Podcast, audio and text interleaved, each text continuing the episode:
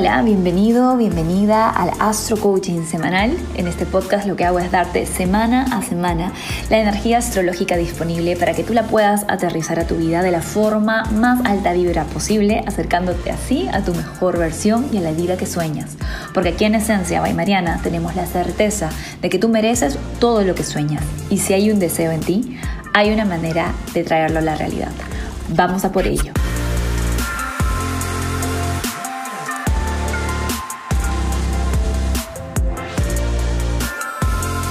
Hola, hola, ¿cómo estás? Iniciamos la primera semana de la temporada Virgo. Justo después de darme un besito de cumpleaños, el sol ingresa en el signo Virgo y nos impregna de su energía detallista, analítica y organizada.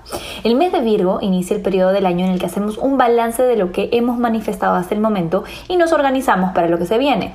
Esta semana estaremos justamente haciendo eso, intentando trascender ilusiones o distracciones para enfocarnos en lo importante.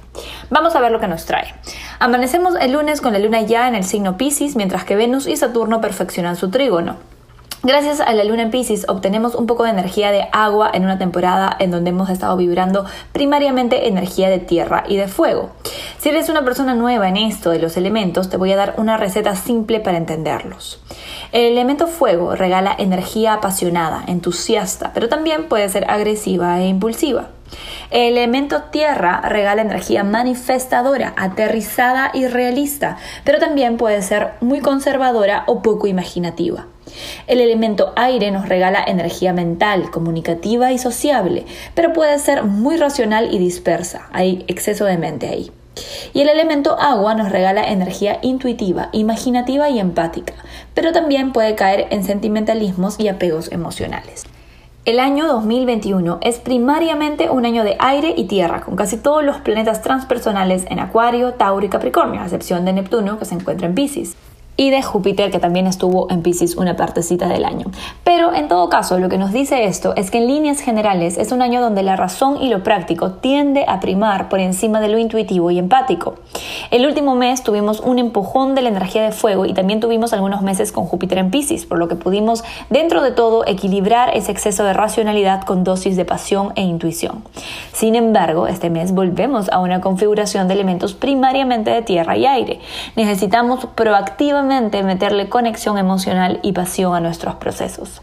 Piénsalo así. Una buena idea que no te emociona no tiene muchas posibilidades de manifestarse, ¿verdad? Por ejemplo, imagina que eres economista y alguien te da la idea de emprender en un proyecto de alimentación saludable, porque esa es la nueva tendencia y va a vender bien. Es una muy buena idea, pero tú no tienes mayor cercanía con el tema de la alimentación o conexión emocional con ese tema. Lo más probable es que aunque digas que sí, tu inversión emocional y vibracional va a ser escasa.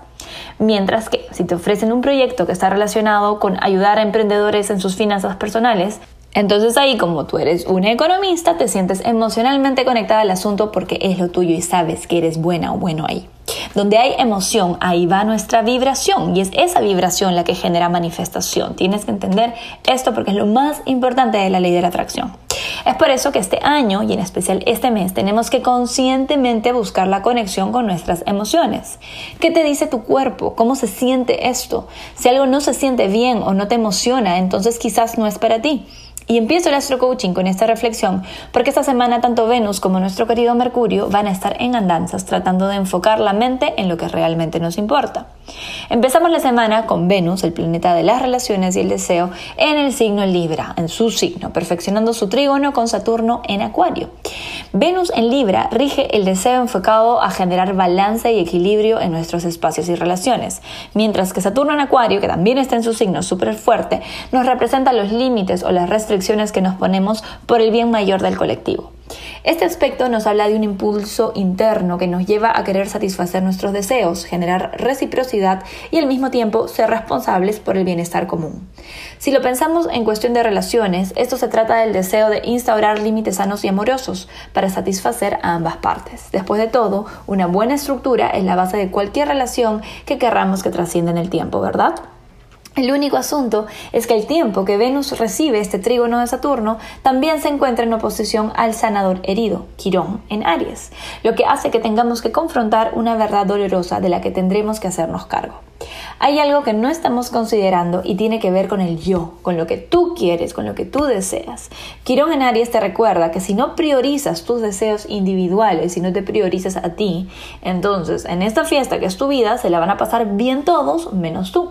Te voy a poner un ejemplo. Imagínate que estás en tu fiesta de cumpleaños con tu pareja y con todos tus amigos. Si no tienes pareja, imagínate, no sé, a Ryan Gosling, no importa, juguemos.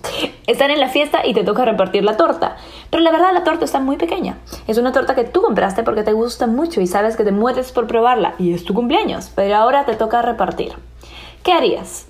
¿Te sirves tú un trocito primero y luego le sirves al resto? ¿O sacrificas dejándote para el final y quizás dejando de comer tu propia torta de cumpleaños?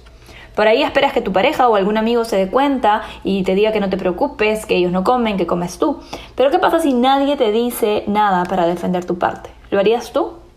De esto nos va a tocar aprender esta semana, porque el verdadero equilibrio y justicia te tiene que incluir a ti, si no, no es real ni sostenible. Pararte en el centro de todos tus deseos y decidir ponerte primero es fundamental. Al tiempo que esto sucede, Mercurio en Virgo tiene una oposición con Neptuno, lo que hace muy difícil ver realmente lo que es conveniente. Esta oposición se siente como si estuviésemos manejando y hay demasiada niebla alrededor. No sabemos si los giros y direcciones que estamos tomando son los correctos. Te recomiendo mucha meditación para mantener el centro al inicio de la semana y más bien dejar las decisiones importantes para el fin de semana. Mercurio ahí estará en un trígono con Plutón el viernes 27 lo que va a contribuir a traerte de nuevo a tu poder y tomar decisiones desde un lugar estratégico tomando en cuenta la luz y la sombra de toda decisión. En otras noticias, el Sol en cuadratura al nodo norte esta semana nos pide no cerrar nuestra mente y escuchar otras posibilidades. Por ahí no todo es tan blanco o negro, por ahí hay una vía alterna que puedes seguir para que todos, contigo incluida o incluido, queden contentos. Pero para eso tienes que pararte en el medio de tu deseo y decidir con claridad y soberanía que la única persona que te va a acompañar el resto de tu viaje incondicionalmente vas a ser tú. Elige en consecuencia, siente en tu cuerpo y decide incluyendo esa intuición que tan poderosa es y tú ya lo sabes. Vamos con los astro tips para aprovechar esta energía, pero antes un mensaje de nuestra auspiciadora.